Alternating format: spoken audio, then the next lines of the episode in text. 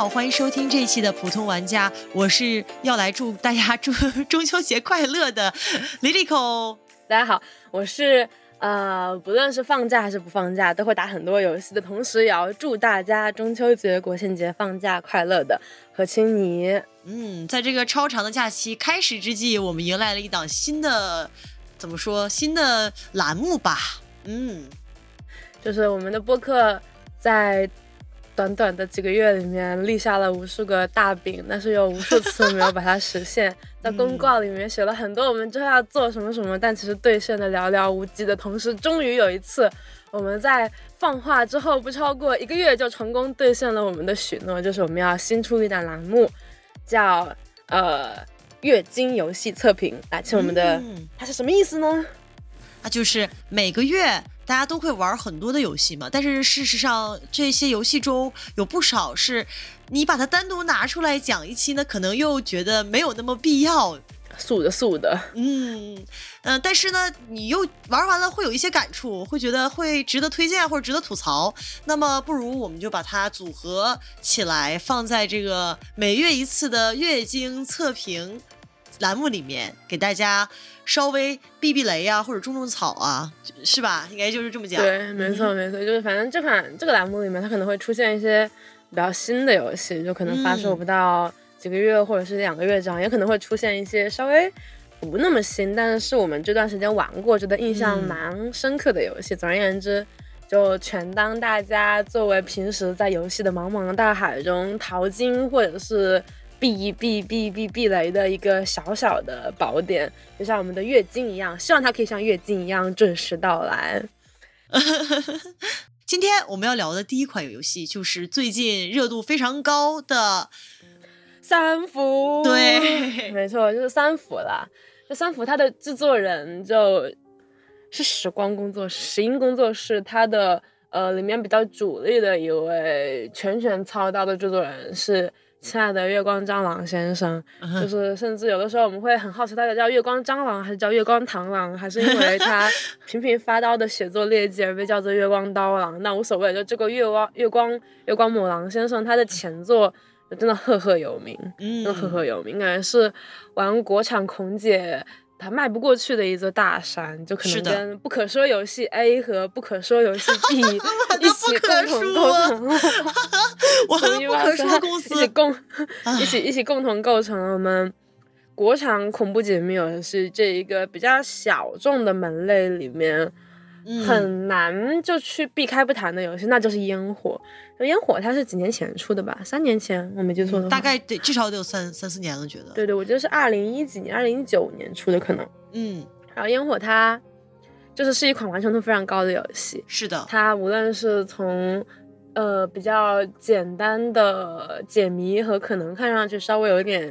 呃不那么精致，但是也很可以传达氛围的。呃，美术画面以及非常非常好的演出和比较完整的一个有头衔尾的故事，共同构成了当时短短的可能只不到三个小时的流程，但是却在全网斩获一概好评。就基本上当时应该是没有什么很恶评吧，然后大家纷纷说：“天哪，国产居然能做出这样的啊国产恐怖解谜之光！”对对对对对对对。但是这部星座《三伏》呢？呃，我们可能就会觉得它稍微的有一点，就是嗯，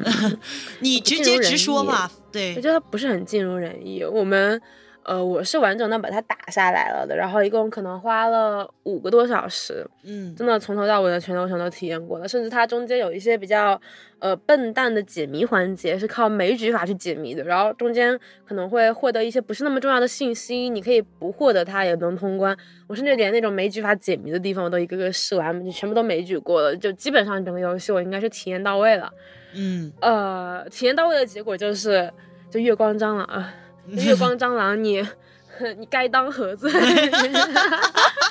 月光蟑螂懂什么恐怖解谜？真的是，真就是这真的确实，嗯，我不知道大家有没有玩过，就是有没有完全通关这款游戏。就如果你觉得之后你还是去想去体验一下它，不希望通过我们的剧透带来一些坏坏的影响，Stop here，No more，Stop here。呃，然后。在整个玩游戏流程里面非常非常重要的一名角色，他会有以一种很诙谐的方式，我都不能不能用诙谐来形容，就是以一种很过分的潦草的方式结束了他的生命，然后甚至反正游戏的女主角就是邱警官嘛，嗯，那位。呃，在我们的印象中，一直都非常的有能力的，然后可以解决 everything 的一个聪明、漂亮、机警的女性，却在即将到达结局的前一刻，以一种很潦草的方式结束了他的生命，甚至好像作者还沾沾自喜的在。之后使用了一些闪回的方法来告诉你啊，这个人他曾经多么的美好，他曾经多么的厉害，他拥有一个做警察的梦想，然后以一种很草率的方式被掺和到了这一摊的事情里面，成为了权力纷争中的一个小棋子。但是他依然如此努力的想要当一名好警察。嗯，可是他死掉了，他被反派从大佛上面推下去死掉了，死的非常的。潦草，甚至死后还要变成一个在幻境中出现的工具人来帮助主角去通关。那这个时候我们就不免会去想，如果我们的确相信悲剧是把好的东西撕毁给人看，那他绝对当当这样的一条写作信条已经是被证实的时候，那么如果一个作者如此不加收敛的去使用它，到底是对故事的一种。嗯，尊重还是对故事的一种自大呢？那我会觉得 I don't know。但是无论如何，我们可能翻开 Steam 的评价里面，大部分给这个游戏打差评的，都会去关注到角色是可以死的，的确是可以成为剧情杀的一部分的。但是没有必要的话，那就不用这样做。就是你真正自己的杀掉个角色，说啊，大家快来哭吧！我现在给大家又送了一个眼泪炸弹，你们应该会感受到这个剧情如此的美丽吧？可是真的需要吗？我觉得。一个人设计者，他在去设计这个剧本的时候，很偏向于用悲剧来让我们玩家或者是去观看的人，无论是你云还是你把它当电影云，还是你真的去玩儿啊，确实很大一部分悲剧的游戏更加能让我们印象深刻。比如说我们刚才提到那个所谓不可说的。那个公司的两款游戏，无一例外，全部都是非常非常惨痛的悲剧。是的，是的。这样的话呢，仿佛就能让一部恐怖游戏更加有内核，更加能感染人心。它不是简单的，包括《指甲一》系列，也不全部都是，几乎都是封建时代女性的悲剧，对吧？是的。他通过献祭女性的方式。塑造的这个啊，这样的剧本，我我的意思是，呃，可以，你可以通过去揭露那个时代的局限性，那个时代如何献祭掉女性，因为毕竟他们全部都是时代的故事，就时代故事，不是说是我们现在的故事，几乎都是复古的，从有民国的，有这个呃八十年代的，七十年代的。或者甚至九十年代的这样不同的时代背景下，我们能看到说，在那个时代下女性的困境啊，等等等等，然后这个女性被献祭掉了，这样的剧情是可以存在的。就像烟火里面，我们并不不会把注意点放在说这个女老师为什么就死了呢？我们甚至我们会为剧透警告啊，对，剧透嘛 啊，我这边是说的，就是我会在说到里面，对，就是在烟火烟火里面，是吧？女老师她去世了，但是我们并不会在意，说是觉得她死的莫名其妙。我们的点全部都在于说，在那样的一个山村，那样的一个穷山恶水里面，这样的一个具有极高道德光环光辉的这么一个女性，她为了自己的理想，为了自己的人格，最后星星 啊，呃，对，变成了星星。是的，嗯，但是在三伏里，你完全不会感觉到这个女警官她的。死是完成了他这个角色的，你只能感觉到他这个死是让男主角完成了他的角色，是这样的一种是完成了反派角色了，对 对，反派角色一刀刀三个，我杀遍天下无敌手的反派角色。我先说跟各位听友说一下，我这个游戏玩了大概三分之二，然后就是因为解谜的环节真的有点墨迹，我有点玩不下去了，然后所以最后后面，反正我觉得后面全他妈都是故剧情了嘛，我就。去云一下吧，我是云完的，反正它线性的故事嘛，我我就觉得云一下无所谓，我后边都是云的。那我在看的时候，其实更像是一个看电影的视角嘛，我就会更会觉得他后面死的那么多人，甚至你里面基本的反派为什么一下子刀三个？我觉得就是为了成就男主角他这么一个孑然一身。孤勇者的形象，物亲之类的。啊，对对对，是为了成就这个男主角，所以我们游玩的人或者是我们观众是很容易能分辨出来。你在创作的时候，你赋予一个角色死亡，到到底最深层你的目的是什么？你到底是为了让这个角色本身更加完整，还是说是你只是想想用他的死做一个工具来塑造另一个角色，让他让另一个角色获得所谓的高光，所谓的那种嗯弧光？是的，是的，这个我觉得的三伏最让我不适的地方。对，totally agree。然后我其实一直认为一件事情就是，呃，我我我我们不可否认，就月光蟑螂它是一个做演出做的非常非常好是的，是的，这可能就是他本身是美术出身嘛，然后因此他的所有的游戏，即便是在可能稍对相对比较拙劣的美术资源的基础上，依然可以达到很好很好的呃视觉效果，就可能跟就是总体来说体验下来，跟某一些大公司出品的游戏也不遑多让。但是我能从烟火身，呃，我能从三伏身上感觉到一种非常强烈的，就是剧情是为了演出而服务的。它没有完整的剧情的逻辑，但却是只是为了将呃作者打造出的一个很精妙的某一段演出动画而放出来给游玩，就给玩家们来看，才去铺成前面那一堆的。因此，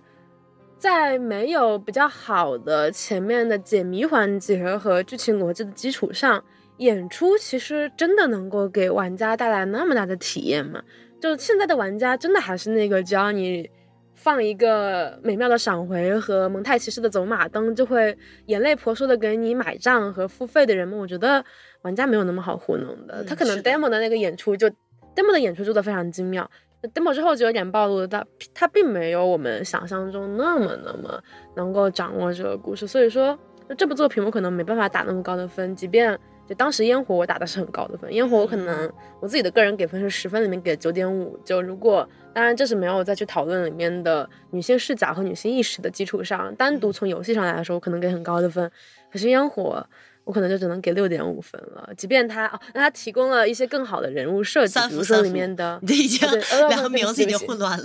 混乱了，就是三伏，我可能只能给六点五分。嗯不过三伏里面确实能看出一些精进，比如说美术上面更有特色啦，然后角色设计上也更多了一些很好玩的、很有趣的角色，比如说里面的呃苏女士和唐小姐、嗯两个女性角色都是很有趣的，但是嗯，还还还需要再努力吧，就会觉得并不是那么好的游戏。嗯，是的。OK，大家可以酌情购买，酌情购买。如果想买个乐子，或者说想买一对还不错的女同性恨、女同性恋去磕一磕，比如说里面的苏女士和唐女士，大家可以去购买一下。那我们同样还是就丽丽，你不是也玩了那个吗？我前两天玩了一款 SE 出的也是恐怖解谜游戏，叫《灵异世界 File 二十三》。本所七大不可思议 事件这么长吗？好长的名字，就叫本 所全名这么长吗？嗯真的好长的全名。嗯跟三福说实在的，有点像啊，有点像。首先，这个本所七大不可思议怪谈，它的背景是昭和时代中后期，也是一个时代故事，呃，充满了复古的要素，呃，从美术啊到角色，他们的穿着、美术的这个。呃，比如说，就像月 月光蟑螂在三伏里面嗯的很多弄的那些海报啊、背景啊，对对对里面的东西，它是为了达到这个年代，嗯那个九十年代那个复古的感觉嘛。嗯但是我的感觉是他做的不是很用心，嗯，嗯他在那个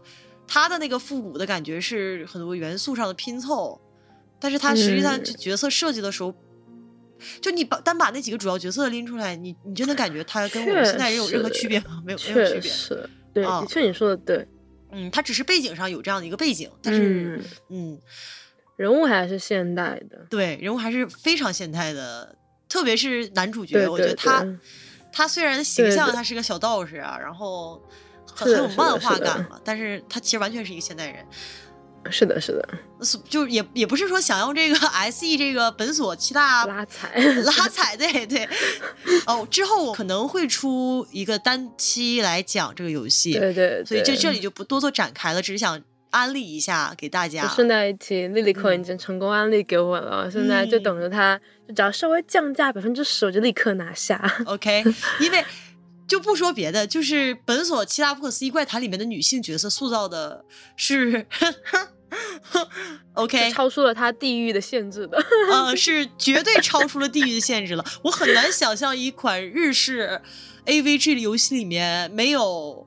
南宁的镜头，没有嗯汝窑，没有。暴露的衣服，大家的所有的穿着都是正常人穿着。你甚至玩完这个游戏之后，你根本印象里没有说是哪个女性角色她们的身材是什么样的，嗯，她们的脸长得哪个更好看，哪个不好看，你你就不会有这种点。但是很有趣的一点是，里面的男性角色还挺讨好女性玩家的。嗯，对，里面的男性角色是蛮性感的。首首先，里面的主要男性角色他没没有一任何一个丑男，就就是 没有任何一个奇怪的，就是像潜水员戴夫那种。啊，救命，call back！就总而言之，它会让人觉得是不是这个制作组里面女性是会偏多的？嗯嗯，因为很难想象呃，一些刻板印象很难想象一群男人在一起是能做出这样一个故事的。嗯不好意思，就是就是这里面拉踩的意思啊，就是老、嗯老祖宗的规矩，男的是不可以做游戏的。老祖宗的规矩是这样的。OK OK，好了，好的我们只做一些呃笑料。但是那口，我以为你不是要就另外，你不是最近也打了一款也是国产的啊恐怖对解谜的游戏吗？对国产那个我是那个那个不是还蛮有噱头的嘛，就蛮有噱头。飞跃十三号素房，的素的，嗯我我我前段时间哦，这么一说忘了，就我之后可能会在我的。在我们的 show note 里面附上一张图，就上次刚刚不是说到三伏吗？还有飞跃十三号房，呃，这两个游戏都在前段时间北京集合的独立游戏展区里面出现过。然后我去了那次的集合展，集合在那边我买了一些三伏的周边，就虽然可能游戏我会总是觉得是不是是不是没有那么好，是不是有点不尽如人意，但是周边。确实还可以的 OK 可以之后翻一下这些图，然后包括那个飞跃十三号房，但是我忘记了它那个我没有拍，就是它的展位上放了一个就是那个被电击的人的立牌，然后嗯脑袋是空的，所以说你可以把头伸进去，装作你在被电击，这还蛮搞笑的。总而言之，这两款游戏都有出现在集合展上。我不演，我今天是来骂飞跃十三号房的。我们绝对不是对国产 游戏有偏见啊，因为一会儿我会提到，就是我们这个 list 里面也是有一些好的国产游戏的，就是我我一会儿会夸一款国产游戏，是但是这款飞跃十三号房它它讲了个什么故事啊？它讲了我一位男孩儿嗯哼，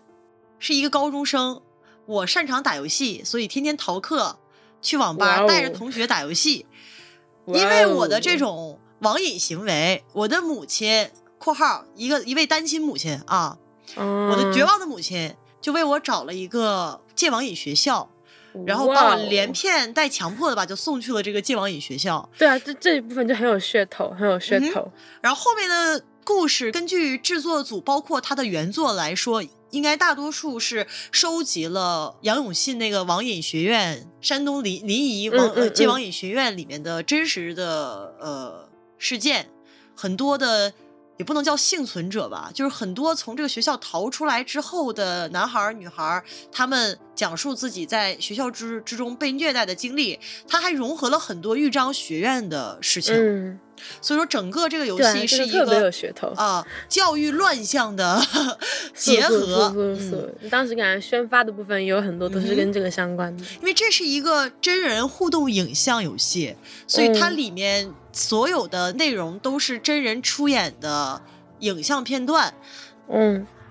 我要夸的一点是，里面的无论是呃主角团的人啊，还是反派，他们的演技都很好。哦，就你作为一个看国产剧的人，你会有些诧异，就是说他们的演技啊和制作水平是甚至是高于很多很多国产的嗯，电视剧大投资的电视，剧的。你如果只把它当成一个剧来看的话，你可能觉得哎还可以，你看着还不错。但是如果你去当成一个游戏来看的话，嗯呃，有一有一些会让你觉得嗯不爽的点吧，我觉得。嗯，首先是它的游戏设定是我在网瘾学校里面遇见了一群主角团的其他小伙伴，嗯一个女孩齐刘海儿，我不知道怎么形容，善良的齐刘海儿妹妹那种形象。嗯你你等我讲完另外一个女主角你就明白了。另外一个女主角呢，女性主要角色嗯是冷酷、智性恋的女班长形象。哇哦，哇哦，这这光谱，还有一个男男男性男第二男性主角吧，这个男主角是那种外表看起来有点那种 playboy 那种感觉，就是好像什么都不在乎，嗯但实际上是一个非常深情的男人。哇哦，嗯，某种程度上来说，你男主角是可以跟这三个人都有一定的感情线的。啊，对，就是里面是有是有 B 是有 BL 的倾向的，但是他没有明说，但是是是嗯在卖在卖，好吧？好了，是有在卖了，是有在卖了对，这直男也要卖腐了，就是卖腐是工作了，直男是生活了，就是这样是的，是的，有在卖的。好的，我觉得蛮有趣的一点是，这个游戏它是根据一个晨光游戏改编的。嗯。其实有很多都是这样的，就包括前几年大火的那个《隐形守护者》也是。啊，，对对对，而这个游戏本身的主角是一个女女孩儿，而且啊并没有奇怪的感情线。但是制作组在啊改的过程中，呃呃呃，女官难带，就啊，这而且加入了很以男的感情线，一个是默默为他付出，即使就里面有有几个情节我不太喜欢。首先是他跟这个我说的那个善良温柔女孩的感情线的一个很大的转折，真的就是真的真的，这么一说，你这么一说，一个善良温柔的女孩，还有一个冷酷的，一个冷酷的女孩和一个表面 playboy 实际上深情的男孩，这不就是我的青春恋爱物语？绝对有问题吗？这不是产物吗？这不是蠢物吗？就是。啊，这样的这样的一些出戏，这样的一些人设，好毒，好毒，嗯。，OK OK，你别说，确实有点像啊。对呀、甚至连 甚至连 playboy 但其实很深情的男孩都有喽，连叶山县都有喽，什么东西呀、好了好了，就我们来细细数这这三个角色的感，他男主角跟这三个角色的感情线。首先，那个善良可爱女孩儿，他俩的感情线最大的这个转折就是男主角被他室友骗了，然后他逃出去了。因为这个游戏为了过审吧，它设置的是是在国外，就类似于嗯就是嗯缅甸啊，就是金三角那个区区域的，就是属于被送出国了，它没有设置在嗯是国内的一个环境。嗯，他在那个地方逃出学校之后，他发现整个镇子其实都是同谋，他直接被打晕了，带回来了。带回来了之后，知道帮他逃跑的的人中就有这个善良女孩儿，嗯，然后这善良女孩就被校长抓去放在这个治疗室里面电，然后在电的过程中，男主角站在外面看这个女孩，这个女孩就是这无论怎么被严刑拷打也也没有说出对男主的。呃，呃，对，这是他俩一个嗯感情的巨大的进步。情的付出角色，但是他俩就是在我的眼里，在那个节点的时候，他俩根本就不熟。他俩一共出现的两个人的感情线的演演出，顶多也就两场戏。那其实可能玩家会觉得很很奇怪，我超我觉得超生硬，你知道吗？呀，对啊，就是 BL 硬卖，BJ 也是硬卖的，就是对呀、嗯怎么怎么能能不能找点，能不能找点谈过恋爱的人来写剧情啊？啊，对呀、真就超生硬，因为两个人根本就不熟的一个状态，这个女孩就已经是你你你你就是把我电死，我也不会说出她的下落，我就是不知道，奇这样一个状态很奇怪。再一个就是啊什是么另外一个女性角色，那个女班长，他们嗯两个、女班长跟男主角是。他俩的感情转折点在于，男主角发现了女班长其实是表演出了这样一个呃帮凶的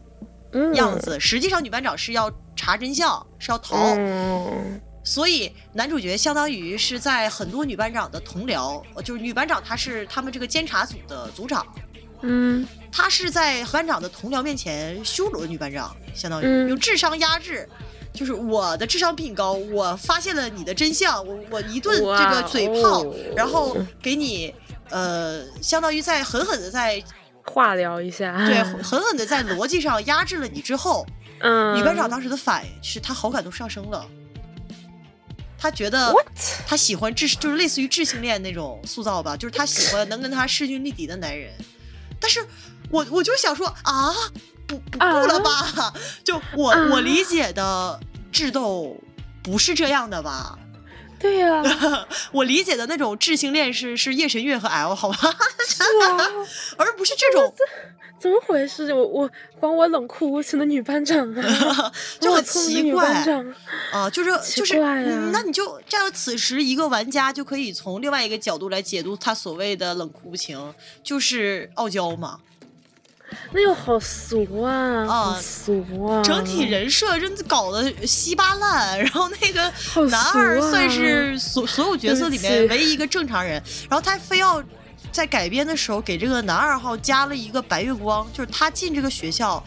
他是为了他，因为他白月他的白月光女朋友在这个学校里面出了事儿被电死了，嗯，嗯他为了报仇，他才潜入这个学校里面进行这个事情，就搞得这小小年纪搞什么报仇报警啊，真是的。对啊、我我当时看的时候也是这个感觉，小小年纪搞这么苦大仇深，你以为你是谁啊？你以为你是，你以为你佐助啊？真是的。我觉得这个 这个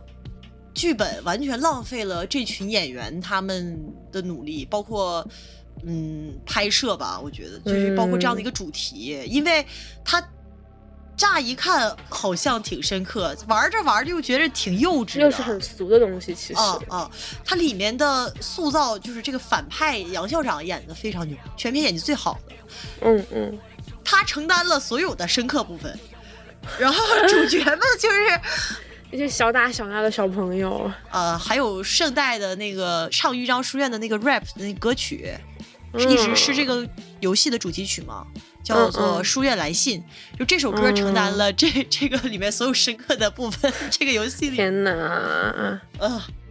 好，就是就是很俗，就感觉听你这介绍，这可能就是一个又是包装了一层其他外皮的，但内核里面依然是一个 old story told again and again 的老故事，是的，所以很就是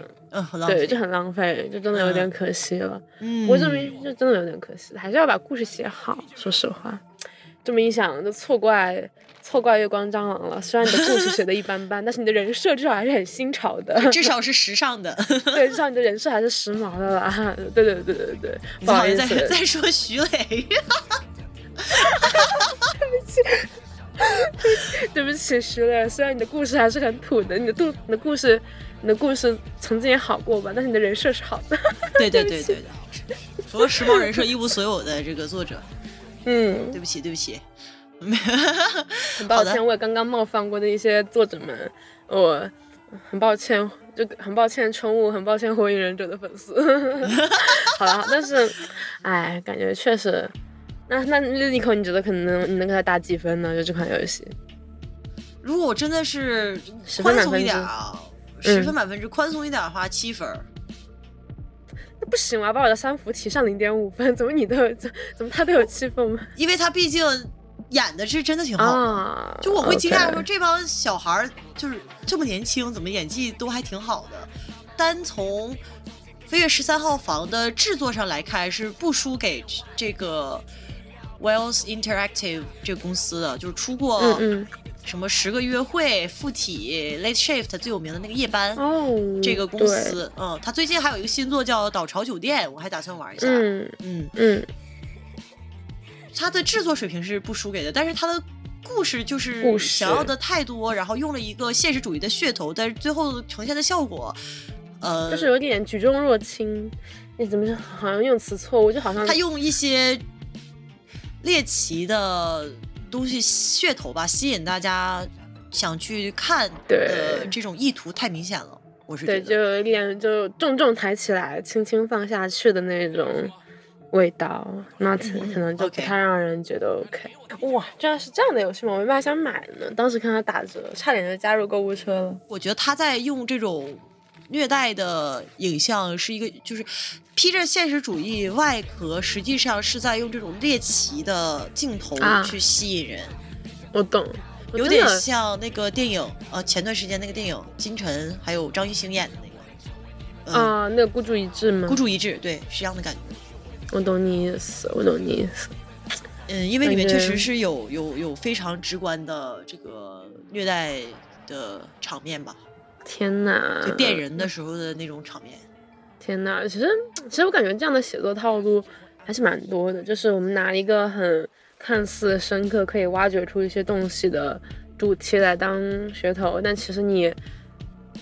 编剧可能他也不知道他要怎么写，他也不知道怎么写才能把这个想要的深刻主旨和一个完整的剧情写出来，所以说到头来只能变成一些。人和人之间的互动，然后最俗最土的就是爱情，就变成一些我爱你，你爱他这样的感情故事。那可能这样去概括，你说这款游戏有点不正常，但是或许就是不太好吧，就是不太好的编剧才会用这样最讨巧的方式去解决 everything。那我们聊聊下一说，了这么多，有点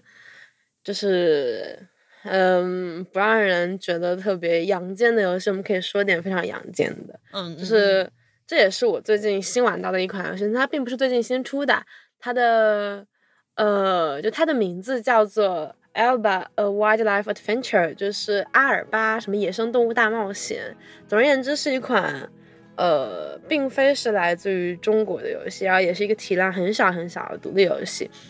你肯定猜不到这个公司之前做了什么游戏，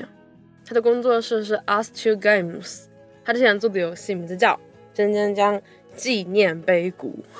什么？哦，对，就是纪念碑谷的那个工作室，就是我不能，我不是特别清楚，就他们具体中间有没有什么呃人员的变更和流动。那至少在 Steam 页面上，你点击那个 Astro Game 的呃界面，你会发现他们就是纪念碑谷的工作室。画风的话完全不一样。对，完全不一样。然后，那唯一的唯一的共同点都是比较简单的三 D 吧，就是简单三 D，就确实给人的感觉和玩法啦、和体量啦、和类型都完全不一样，所以说你有点难以想象。然后，呃，呃 a b a 的故事是这样的，就是你会在游戏里面扮演一个小女孩，然后这个小女孩她是一名呃环保爱好者，他的爷爷奶奶住在一个岛上，那个岛是一个很好的旅游，就曾经是个旅游度假胜地，拥有很漂亮的生态保护区。但是后来因为经济慢慢衰败，呃，所以说生态保护区也慢慢破败，而政府因为觉得可能就生态保护区赚不到钱了，就打算在这边建一个大的度假村，打算把生态保护区给拆掉。然后在这个时间点，我们的小主角，我们主角小女孩就回到了这里。回到了他曾经童年在这边度过的地方，他在这他童年在这边度过了很多很有趣的事情，他看到了很珍贵的野生动物，舍利还和自己的小伙伴一起在林间穿梭，而现在回来却要看到自然保护区要被拆掉，然后可能会变成一个新的大酒店，却不再是以前的自然的样子，于是他就觉得不可以这样，我要努力去改变这一切。他就打算去呃征集实名信，就是联名信，就雷鸣信到一定程度就可以影响政府的决策。呃，这个游戏的主要玩法就是你会拥有一部手机，然后你还会拥有一个 collection 的 book，呃，你就通过你的手机不断的去拍摄，就是那种不知道 Lico 你有没有用过那种手机上面的识图识动物的软件，啊，就是它那种石像什么夸花软件。夸克浏览器，对对对就差不多就是那种还有嗯。什么识花啦之类的。嗯呃，我们在野外就看到这个花好漂亮，不知道是什么，打开拍张照，它就能告诉我这是什么。于是这个游戏你就是要属，嗯嗯，对对对对对，你就要使用你的手机，你去拍呃各种各样的小鸟啊、飞鱼、虫蚁、走兽之类的，去收集所有的动物，就知道它们是什么，然后收集到你的本子里面，然后并且你会在你的收集里面看到曾经在自然保护区会被当做大卖特卖的一些动物，就是他们可能曾经大家都知道去怎么观鸟，我们要去哪里看，然后哪里有观鸟点，然后这边主要是有什么鸟在生存。但是因为自然保护区破败之后，这种导引之类的也都全都不见了，所以说你要通过你自己的寻找去修复自然保护区。你还会嗯去发现一些很珍稀的物种，比如说，呃，我忘了具体什么，但是我记得在稻田那一块地有一个红色的像火烈鸟一样的东西，然后你收集到的珍稀物种，其实也会吸引来一些呃其他游客的关注，因此你的行为就是收集，就是拍照动物、寻找动物、收集动物、修复自然保护区、寻找珍稀动物这些行为，它本身就可以成为改变这个地方的呃一些导引。所以说。这部游戏的最后结局就当然是皆大欢喜，我们的小女孩也和她的朋友一起阻止了政府，也也一起阻止了市长的，嗯、就是毫无顾忌的开发行动，也阻止了邪恶的开发商打算在这边建酒店的行为，还修复了自然保护区，收集到了所有的小鸟，也和甚至看到了非常非常珍惜的舍利和海豚，这是一个很皆大欢喜的故事，但是就是如此简单的故事，如此。平白的剧情，甚至如此 easy 的玩法，却让你能在整个体验下来觉得天呐，就心旷神怡，感觉自己被治愈了。这甚至也不是被治愈，因为它里面没有很多情感的部分，只是它没有在讲人和人之间的联系，就是在讲人和自然的联系和如何通过自然的联系去建立起了人和人的联系。就可能在你想要去保护整个。小镇的时候，你也在不断的去找小镇上的居民，呃，去让他们联名签名啊，这样的。而这些联系本身就会让人觉得天呐，好阳间。所以说，我对这个游戏的评价就只有两个字，就是阳间，就各种意义上都很阳间。你甚至能在小镇里面看到，就是它应该是一个非常非常有刻意去做性别平等的工作室。你在小镇看到所有可能一般是呃男性的角色都是女性。包括什么木工啦、卡车司机啦，然后那种野外的呃野生摄影、野生摄影师啦，还有呃就是所有的你觉得可能啊，maybe 可能传统意义上是个男性，但其实它里面都是女性，包括主角她也是女性，而主角的好朋友也是一位女孩子，也就是拯救世界的其实也是女孩子，而这个故事里面，呃，甚至还有一些我们很难，就是让人感觉到阳间的亲情，因为。在最后的故事里面，有一有一幕就是那个开发商马上就要离开这里了，就他被迫必须得离开这里，没办法，所以他恼羞成怒，他点了一把火。但是你要知道，像森林保护区这种地方，火是很危险的。嗯，如果你点火了，可能就真的出大事。嗯，对。而我们的主角，因为他看到在远远的地方有，呃，有舍利，就是他魂牵梦绕的很珍贵的动物，想要去。呃，救助一下那个舍利，害怕舍利可能会被伤害到，这样他就不顾爷爷奶奶的劝说，往火的山里面冲过去。最后他当然成功，他也看到舍利了。而爷爷奶奶赶过来之后，你想想，就一般这个时候，就是我们作为一个我土生土广土生土长 Chinese，我就会在想，就即便我是有自己的目标，那如果我的家人看到了，就如果我家人最后发现我是为了这样的目标去往危险的地方走。我可能会被骂，嗯，我肯定会被骂，大骂特骂。但是其实故事里面没有，就故事里面，即便到这个关头，爷爷还会说，抱着我们的主角说：“你真的很棒，你就是一个然后为你感到骄傲的小女孩。”就这样的一个很温柔、很温柔、很阳间、很阳间的故事，就他可能关心环保，然后关心。就关心环保，然后简简单单的关心性别平等，然后关心了我们身边所有的关系，还关心了公权力能不能被民意所影响这些嗯微妙的话题。他而他每一个话题都给出了一个十分阳间的答案，就是环保，是的，我们要关心环保；然后公权力，是的，我们要靠民意来抑制公权力；然后亲情，是的，我们要。呃，拥有无论如何都支持你的亲情，然后友情，是的，我们要跟朋友一起做拯救世界的事情。然后女性，是的，女性 can do everything，就是一个很小但是很阳间的故事。所以说，我自己会给他打比较高的分，即便它的玩法很简单，就是非常简单，就是你拿手机，然后捕捉鸟，然后拍照，然后四处拍拍拍拍拍就行了。就因为而且我自己也很喜欢拍照，我甚至觉得他拍照有点太简单，以至于让我不喜欢了。但即便如此，我可能会给他打就十分打到八分吧。我觉得已经算是不错的答案，就希望大家可以，如果就如果觉得啊，everything sucks，就可以去玩一玩，推荐大家去玩。哎，我突然想到，就现在很多制作游戏的工作组，他们就制作组，他们就是是很不懂 less is more 这样的道理的。对对对对，他们会缝合或者添加很多的内容，让这个游戏看起来很丰富。但是事实上，能把一个简单的机制做得好。做的撑足够撑起整个故事，对，是最难的。对对对，但是，一旦他做好了，就其实是对玩家来说是一种非常心旷神怡的体验。是的，是的。我发现就这段就可能也是自己游戏品味变化了。嗯，我这几年打游戏下来，最让我喜欢的往往都是那些 less is more 的，就是一个玩法就可以撑起整个故事主干的游戏。玩法很简单，然后所以说玩法的上手也很简单，而靠玩法不断去引进新的东西，则是就是如何通过简单的玩法玩出花样，然后与整个故事很好的粘合在一起，并且不断引进出新的东西，能让玩家体验到很新奇。我觉得这是非常非常难的一个功课，是可能相对来说没有那么成熟的游戏制作者就会想到去缝合，但是真正成熟的游戏制作者就会做出那种传世经典的玩法。就比如说，其实我刚刚想说的是逆转裁判，我一直觉得逆转裁判玩法很好，是的，对，就是包括巧周他给出来的游戏，这种玩法上面的，嗯，好是很容易就体会到的。你最近不是玩那个，嗯？幽灵轨迹，嗯，幽灵轨迹啊，幽灵轨迹玩法也很好。就是我对幽灵轨迹的评价就是，真的，怎么会有人做出这么好的 gameplay 啊？就恰到好处的精妙，因为它很微妙的把控出了那一点，就是你只要伸手稍微努努力，你就可以够到那个苹果。但如果你不伸手努努力，你不垫脚，你就够不到那个苹果。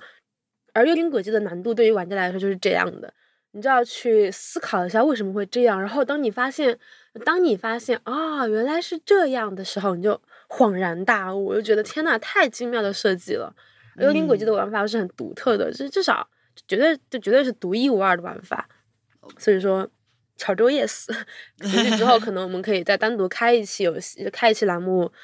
天呐，怎么怎么有播客在画大饼？我们这每一期都在画大饼，单独画一个，这一期已经画两个了。就是开一期节目来讲一下巧周和他的所有作品，从《幽灵轨迹》到《大逆》，再到嗯呃呃逆转裁判。我觉得，嗯，不过现在我们也过了那个一个制作人就可以做出就是制作人中心的时代了。或许未来还有更多的巧周，但也不会，but。没关系，会那个时候。但无论如何，下一个巧周，请她是女性。啊啊啊！我们下一个游戏，制作人时代可能还没过，毕竟宫崎高还在，他还在用同质化作品攻击我们。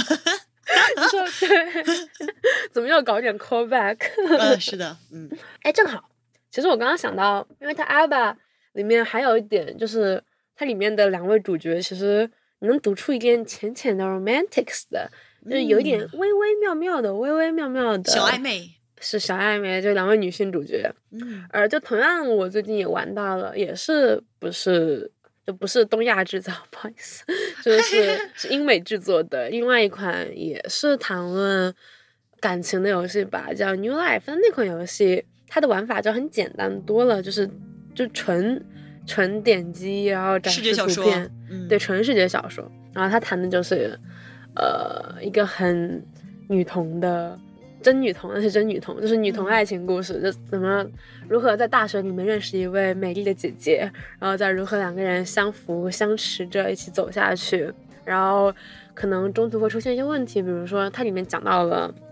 有新冠的事情，就新冠可能会导致一些，有些在新冠前期比较严重嘛，导致一些并发症，然后如果你稍有不慎，你的女朋友就会。就会嘎在嘎在这 场瘟疫当中，哦所以说你就需要不断的去选择，然后通过霍乱时期的爱情是吧？对对对，霍乱时期的爱情，真真霍乱时期的爱情，在新冠时期的爱情，就让你的女朋友去呃工作的同时也保护好自己的身体，然后但是最后其实无论如何你都要，就它的结局是无论如何你都要孤独的去过完的，因为就是你的女朋友她。一一是确实身体有点问题，二就是即便你躲过了很多疫情，但是你也躲不过怎样。所以说我非常喜欢这个游戏的，因为它没有给一个完美的故事，最后没有那种什么二人信中这样的。嗯嗯。最后，即便你规避了所有的危险选择，逃避了所有中途嘎掉的故事，最后，最后你的爱人还是会先一步你而嘎掉。所以说它的游戏名字叫 A New Life，就是你最后会通过啊，它的游戏是通过日记本的形式来呈现的。所以说，你们的每一章其实都是你日记里面的一个环节，而当最后你终于打到了你们俩相持相扶最久的那一个游戏，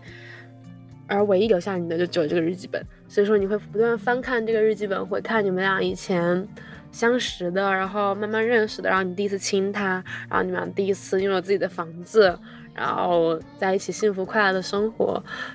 可能会去 start a new life。但是无论如何。你们本身经历过的故事就已经很好了。所以说，这是一个短打的玩法，没有很打磨的，但是比较温情的故事。一个关于告别的故事，对对，也也会让人感觉到两个字就是阳间，阳间，这股 阳间扑面而来，就真的很阳间，就是让世界上更多的阳间故事吧。OK，那我来来讲一个阳间的故事，嗯，就是刚才说的国产嗯游戏，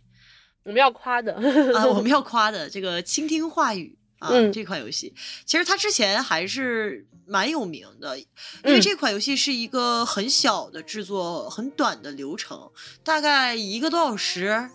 我感觉就玩完了，就也是一个纯线性的讲故事的游戏。对对对，它的全名叫《倾听话语最美好的景色》。嗯嗯，从这个名字也能看出来，它的故事讲的就是我作为一个女主角，呃，我。在我的房间里醒来，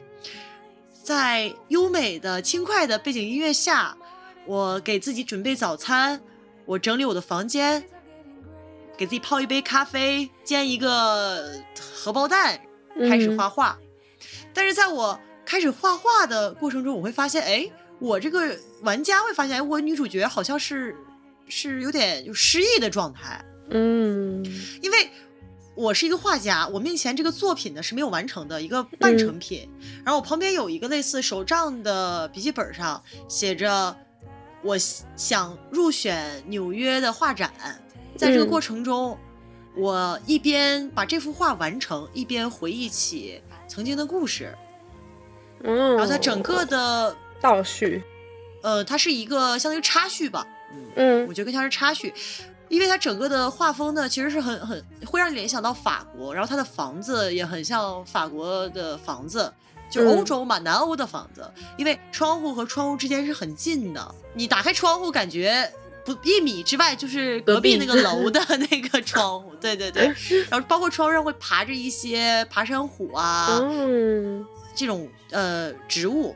嗯，然后包括故事里面还有，就是你隔壁住了一个独居的老头，他也是个画家。嗯，他还有一只猫，这只猫就会跳到你的这个房间里面捣乱。嗯，然后在这个过程中，你你回忆起你的曾经，你好像哎跟模影影绰绰的跟一个人有过一段故事。嗯，然后在最后的时候，就我就其实我就不剧透了，因为它本身就剧情很简单。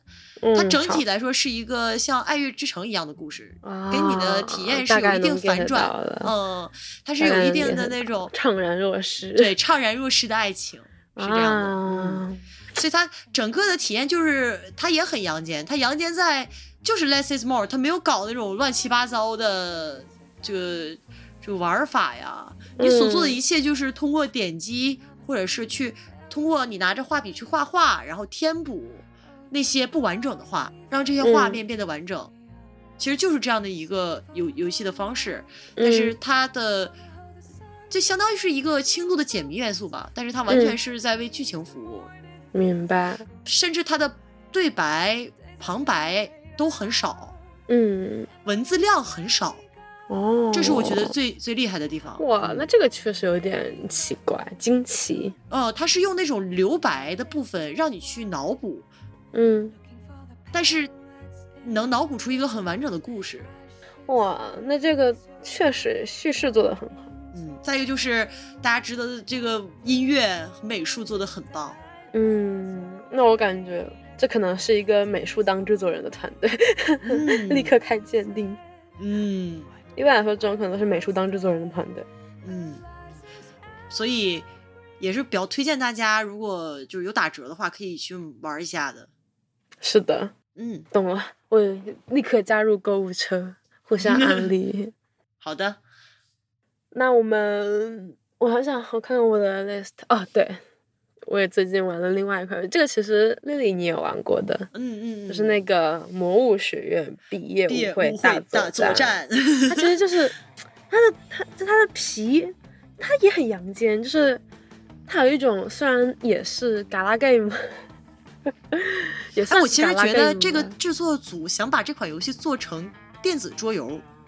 哦，就是聚会游戏。对，你说的嗯对，你说的对，因为我真的试了一下，跟我的朋友线下用一台电脑去玩这个，嗯，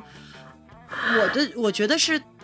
有点怪，反正不如你自己去体验。哦，但是你能完全盖到那个意图，他是想把它做哦成一个聚会游戏。是的，是的，是的，它是有很多，它是有多人的选项的。嗯，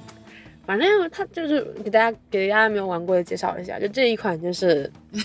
是精必有会马神状态。上就要到了，嗯，必有嗯会马上就到了，但是你作为一个作为一个没有朋友、没有恋人的 nerdy 的 nerdy 的 nerdy girl 或 nerdy boy，你一定需要在毕业舞会之前去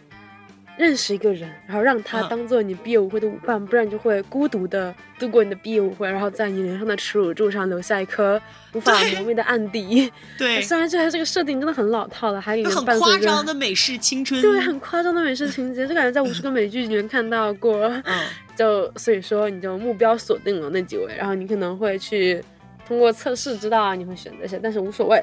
我现在是三男三女吧，对对对对对，呃，不限。就其实说他们三男三女，其实也也很难很难讲，很难，很难界定啊。呃对，很难界定他们的性别，只能很难通过就是界定了形象去界定吧。对啊对啊，真的很难嗯界定了。就是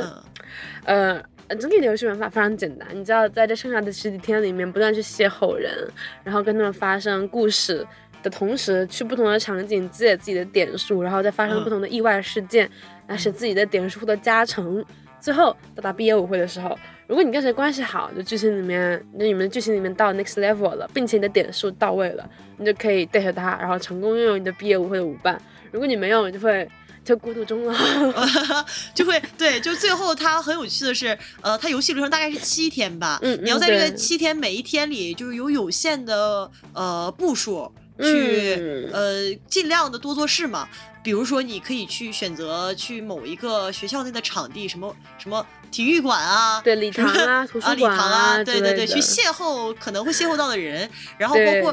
每一天都会有一个中午午餐环节。这个午餐的时候，大家要选择坐在哪一桌，坐在你要是是是在食堂里边啊，对，坐在 食堂，坐在不同人旁边会有不同的剧情触发，对然后包括对对里面会有一些错综复杂的呃这个人物关系，你喜欢我，我喜欢他，反正非常的乱，就是根本就很难去预料的。对，就就你好像就是打这款游戏，你在看一个就看一部美式青春校园喜剧，呃，非常的就是高 CP 魔物吧，可能就是这是种感是觉。是是是是是的是的是的，然后就还有一些很多很神奇的故事在里面，比如说。呃，我记得里面有一条暗线，就是那个嗯公主，她是一个，她里面有个角色是公主，然后我一眼爱上了她，就是那种她是一个吸血发呃的精灵还是吸吸血鬼还是？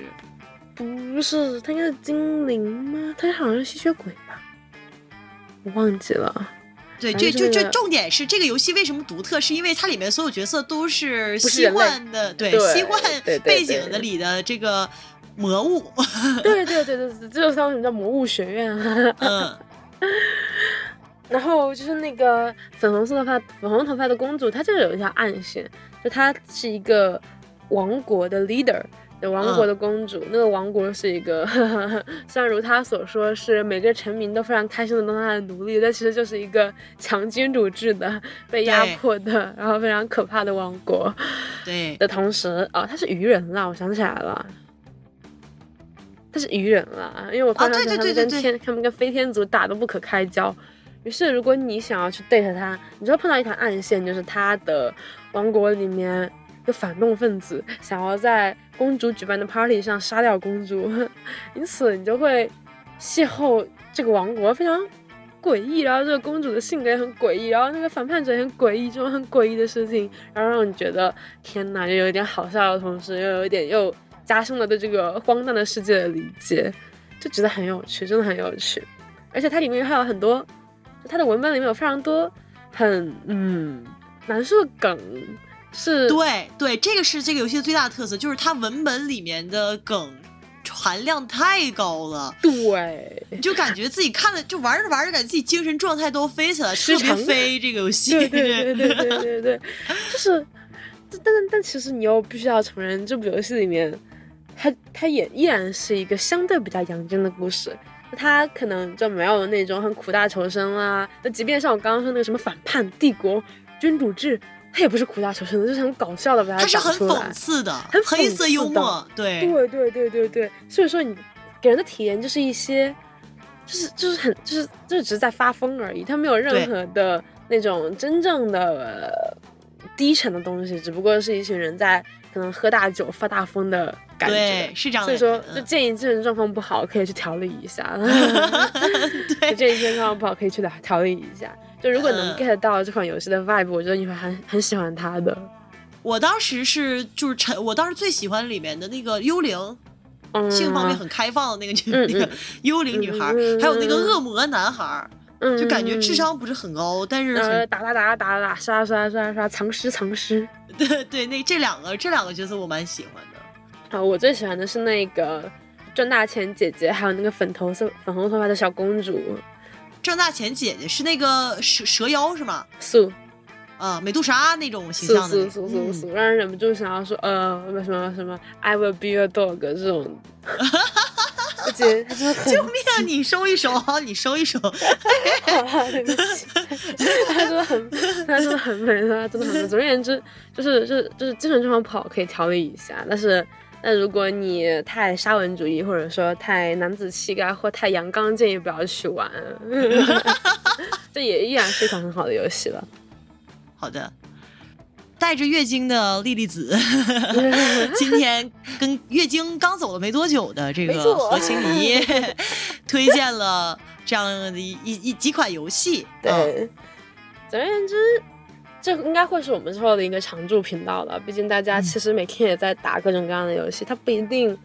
就是需要大点分享，但是也想说点什么，希望可以通过我们这个频道给大家 share 一些最近我们的。在广袤的游戏世界里面的见闻，给大家带来一些快乐或者说是期待。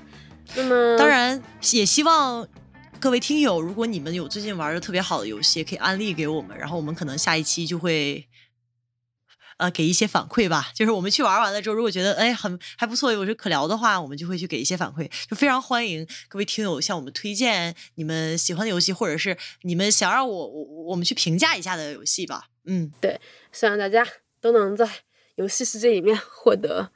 比较开心的体验。那么，栗子，你有什么要寄语的吗？我们要重拾寄语环节，不能够再把它遗忘在某一个阴暗的角落里面了。啊，我的寄语就是让我来看看啊，就是我推荐大家 去玩一玩像 Alba New Life、倾听话语这样的，啊，还有魔物学院这样的。阳间游戏，对对对，嗯，我们今天真的提了很多阳间和阴间这两个词呢，希望大家能 get 到我们的 vibe 了。嗯，OK，那我的寄语就是，嗯，希望世界上的阳间游戏越来越多，然后可以让我来上玩一下，也希望，虽然阴暗也是好的，虽然每天都在阴暗爬行，但是阳间一点也不错啦。希望大家都向阳而生，如果有太阳的话，就去晒太阳吧。那么就感谢你听我们今天的节目，大家不要忘了假期结束玩了什么好游戏，在评论区里告诉大大呃 告诉我们。哦，对对，而且抽奖应该还没有结束，我们抽奖应该还要再过会儿才结束，大家可以去所有可以抽奖的平台。来尝试获得我们的奖品，其实小编也很想获得呢，我 应该会有。小编，哇，对，正好是我们两个设计的，对吧？我们小小编自己还没有获得呢。对啊，我应该会有吧，这个应该是可以的吧。嗯嗯那就祝大家假期愉快。假期愉快，再见，再见，拜拜，拜拜。with the sole intention of pranking the crap out of this dimension. So if you're wondering who to thank, we've got two words. Per Ain't. We've doomed this plane for eternity. Cause we're the prank masters. With a Z. Uh, where are all our friends?